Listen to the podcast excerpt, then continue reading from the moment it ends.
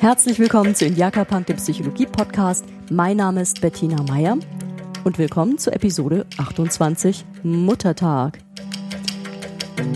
Heute soll es darum gehen, warum es für einen selbst aus psychologischer Sicht sehr relevant sein kann, unter dem Aspekt der Selbsterkenntnis und Selbsterforschung diesen Tag zu begehen, mit oder im Andenken an die wichtigste primäre Bindungsperson, meistens die Mutter. Vorab möchte ich allerdings ein paar Infos zu meinem Podcast Indiaka Punk geben. Die wichtigste Neuerung wird sein, dass Indiaka Punk demnächst 14-tägig erscheinen wird. Also ab heute. Es gab ja ein bisschen eine Pause, in der ich mich neu sortiert habe, auch neues Equipment gekauft habe, Dinge ausprobiert habe und auch viele andere Dinge in meinem Leben äh, gerade angestupst habe. Und um das Ganze qualitativ noch in der Art zu machen, wie ich mir das auch vorstelle und wünsche, und äh, ja, das auch so zu verwirklichen, braucht man tatsächlich ein bisschen Zeit. Und um wöchentlich eine Episode zu machen, fehlt mir derzeit diese Zeit. Ich möchte daher auf einen 14-tägigen Rhythmus gehen und jeden Sonntag oder im Verlauf des Sonntags, spätestens zum Montag hin, alle 14 Tage eine neue Episode ins Netz stellen.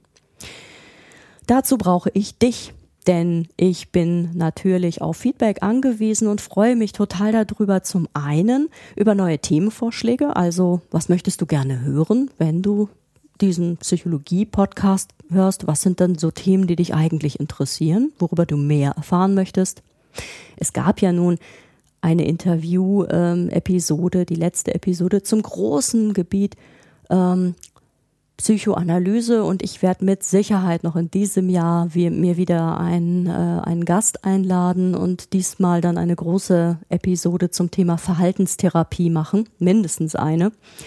Das ist schon mal definitiv geplant. Es gibt auch eine andere, ein anderes Interview mit ähm, jemand aus einem Spezialgebiet ähm, der psychologischen Forschung. Sehr, sehr spannend. Diese Folge wird es sehr bald geben. Und darüber hinaus werde ich, äh, wie schon, ich glaube, ich, wie ich schon angekündigt hatte, auch Folgen zum Thema Angstkonditionierung und äh, verschiedene andere Aspekte noch beleuchten. Ähm, aber was interessiert eigentlich dich darüber hinaus? Also hiermit eine große Bitte um Feedback, aber auch gerne um Bewertungen. Und äh, ich habe auch nichts dagegen, wenn euch dieser Podcast gefällt, ihn weiter zu empfehlen. Und ähm, wenn ihr den gut findet, dann bewertet das bitte sehr, sehr gerne auch auf iTunes. Das hilft diesem Podcast, dass er auch entdeckt wird, weil er entsprechend gelistet ist. Vielen lieben Dank dafür. Okay, aber kommen wir jetzt zum Thema Muttertag, ein wenig aus psychologischer Sicht beleuchtet. Heute mal ein kurzes Thema, das mir aber dennoch wichtig und ein Anliegen ist. Ja, der Muttertag, woher kommt er eigentlich? Also ich hätte das auf Anhieb nicht sagen können. Auch ich musste dazu ein wenig recherchieren. Es gibt ja doch so einige Gerüchte darüber, unter anderem, dass dieser Tag vor allem von der Floristikbranche forciert wurde und eingeführt wurde. Was natürlich stimmt, ist, dass der Muttertag eine Erfindung des 20. Jahrhunderts ist. Dort entstand er in den USA. Aber was mir völlig unbekannt war, war die Tatsache, dass der Hintergrund durchaus Frauen bewegt und damit politisch ist. Zum Andenken ihrer Mutter, die da hieß Anne Reeves Jarvis, versuchte ihre Tochter Anna Jarvis diesen Tag als Feiertag nach dem Tode ihrer Mutter auch zu etablieren. Denn Anne Reeves Jarvis war eine frauenbewegte Frau, die sich bereits Mitte des 19. Jahrhunderts stark dafür machte, die gesellschaftliche Rolle der Frau zu befördern, aber auch gerade die ähm, Mütter zu unterstützen. Und sie hatte da verschiedene Anliegen. Sie wollte zum einen auch die Gesundheitsversorgung von Müttern natürlich deutlich verbessern und kämpfte auch gegen die hohe Kindersterblichkeit. Aber ihr Anliegen war auch durchaus sehr politisch, denn außerdem war eines ihrer Anliegen der Pazifismus. Damals starben in Kriegen diverse Söhne von Müttern und ähm, dem wollte sie entgegenwirken. Ihre Tochter Anna Jarvis war gläubige Methodistin und sie versuchte mit aller Macht einen Ehrentag der Mutter zu etablieren und dies gelang ihr auch. Über viele Jahre betrieb sie Werbung, schrieb wichtige, gesellschaftlich wichtige und politische ähm, Köpfe an und versuchte, diesen Tag zu etablieren, was ihr auch gelang. Schließlich wurde 1914 vom Präsident Wilson der zweite Sonntag im Mai als nationaler Feiertag für Mütter etabliert. Nach Deutschland kam dieser Tag erst so ein wenig später und tatsächlich ähm, durch den Verband äh, der Blumenverkäufer äh, oder Floristikgeschäfte auch ähm, initiiert wurde dieser Tag in Deutschland äh, 1923 das erste Mal begangen und fiel ebenfalls auf den zweiten Sonntag im Mai. Und ähm, ja, natürlich ist dieser Tag auch so ein wenig zum Geschenktag geworden. Ähnlich wie der Valentinstag und irgendwie kann man doch jeden x-beliebigen Festtag, ob nun kirchlich oder eigentlich egal welchen Ursprungs, kommerzialisieren. Das heißt wirklich zum Geschenktag zu machen. Geschenktag machen. Hm, ich finde das jetzt nicht ganz so gar so grässlich, denn es zeigt eine wesentliche Komponente unserer westlichen Kultur. Bitte mich jetzt nicht schlagen, aber es ist so, wir sind eine Kultur des Konsums. Und wir können uns, selbst wenn wir den Konsum ablehnen, daraus kaum verabschieden. Wir müssen eine Haltung dazu etablieren, ob wir ihn nun annehmen, ablehnen oder irgendwie anders damit umgehen.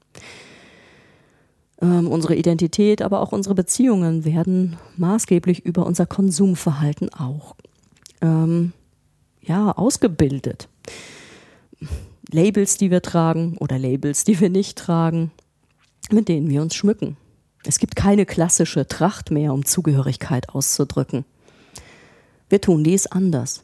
Über Marken, Klamotten.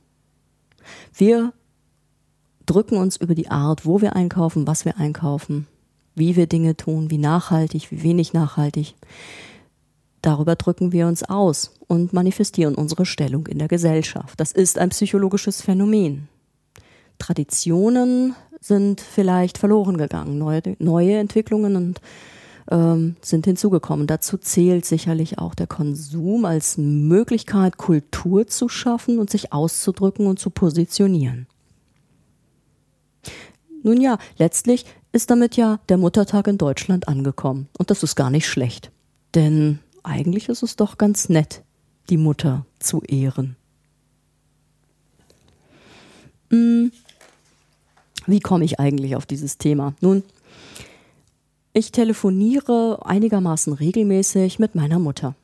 Unter anderem heute. Und deswegen bin ich auch so spontan auf dieses Thema gekommen. Denn ich hatte heute tatsächlich eine Selbsterkenntnis, die mir völlig, äh, die, die, mir wirklich noch nicht klar war. Also das, das war mir nicht klar.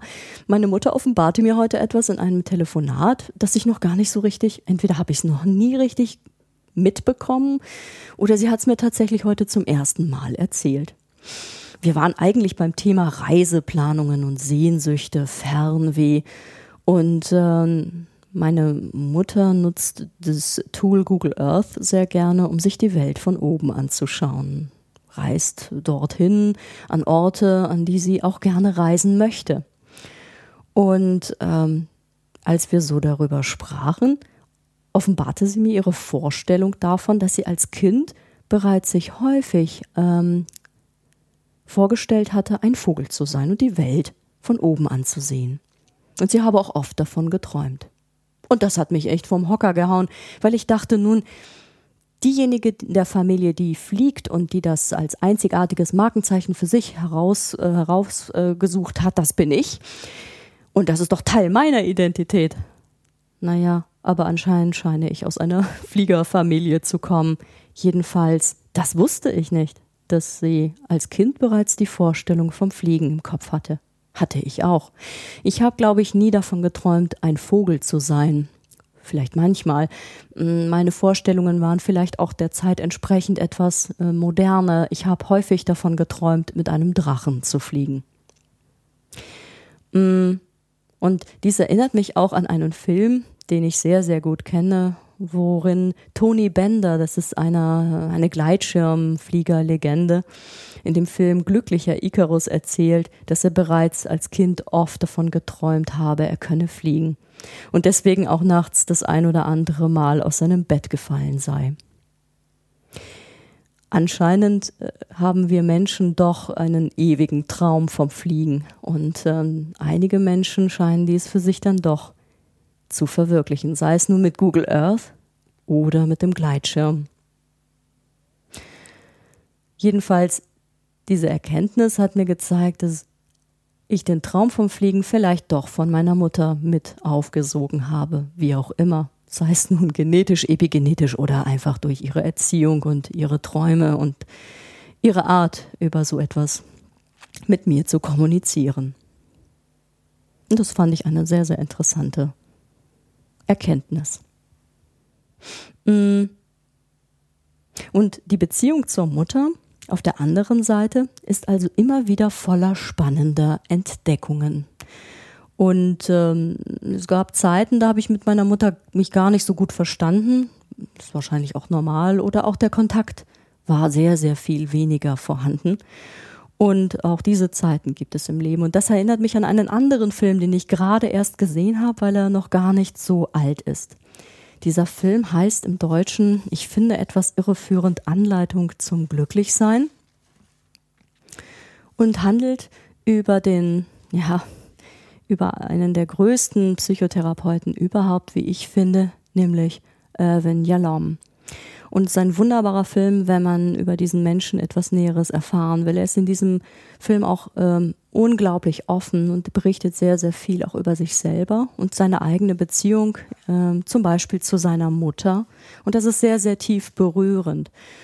Und neben der Aussage, die er in diesem Film trifft, dass man sich sein Leben lang selbst erforscht, und sein Leben lang auch die Neugierde für sich selber nicht äh, verliert oder auch nicht verlieren sollte, denn es gibt immer und immer wieder etwas Neues zu entdecken. Und da stehe ich voll dahinter. Da hat er wirklich recht, der Irv Yalom. Sagt er unter anderem äh, oder ist er auch etwas traurig darüber, dass er die Beziehung zu seiner eigenen Mutter nie wirklich klären konnte. Denn ähm, letztlich waren sie miteinander im Groll auseinandergegangen und das konnte er mit ihr nicht aufarbeiten und klären, ähm, bevor sie gestorben war. Und ein wenig trauert er diesen, äh, dieser Missstimmung immer noch nach, dass er das nicht lösen konnte. Mm, ich hoffe, ich habe das hier einigermaßen richtig rübergebracht. Ähm, auf jeden Fall zeigt es die Bedeutsamkeit der wichtigsten primären Bezugsperson, die man im Leben hat. Und wenn diese schwierig ist, dann lässt einen das auch nicht kalt. Und man möchte eigentlich ähm, etwas mehr Nähe haben, etwas ähm, an Bindung behalten und ähm, an Emotionalität.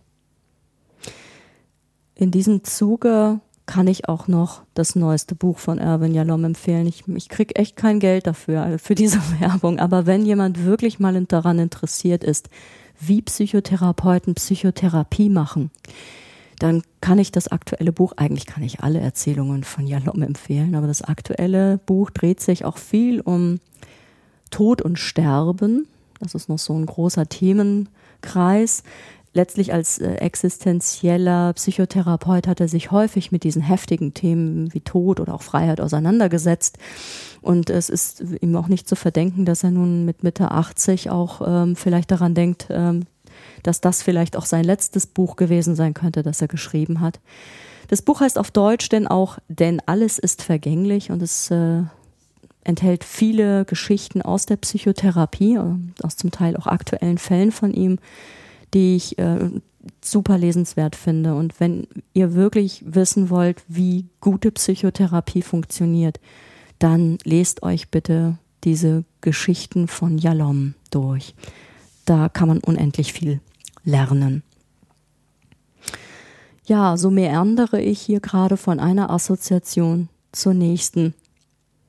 Hm, ich habe auch gar keine Lust, heute auf den Pausenknopf zu drücken. Nun, Jedenfalls in meiner Beziehung zu meiner Mutter habe ich tatsächlich wieder heute eine Erkenntnis mehr gewonnen, nämlich die zum Fliegen. Ja, Und deshalb finde ich den Muttertag ja wichtig. Es ist eine Möglichkeit oder es geht letztlich um die Ehrung und die Feier der stärksten und ersten und wesentlichsten, ja existenziellsten Bindung im Leben eines Menschen. Die Mutter ist letztlich die erste Person, die uns ja von ja durch ihre Liebe und Zuwendung Schutz gibt.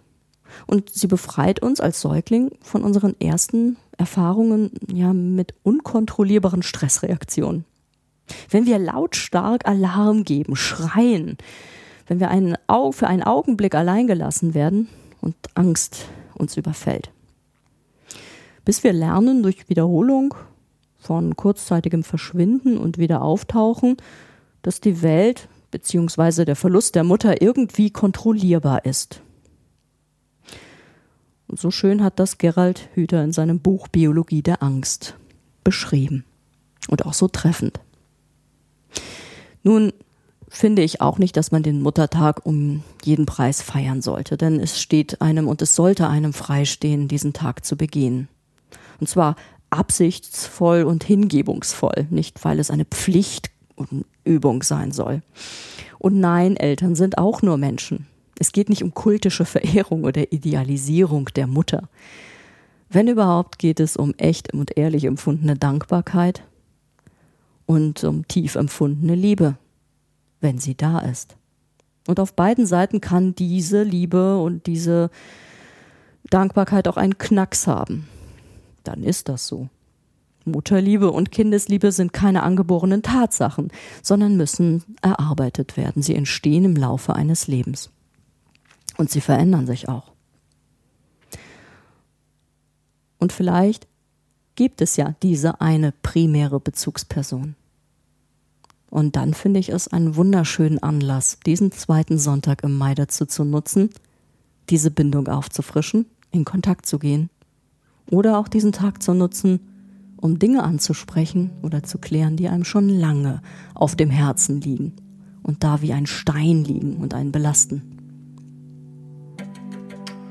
In diesem Sinne hören wir uns in ja, 14 Tagen wieder, hoffentlich. Ich warte auf euer Feedback und wünsche euch einen wunderschönen Start und Tanz in den Mai. Macht's gut, bis in 14 Tagen. Tschüss.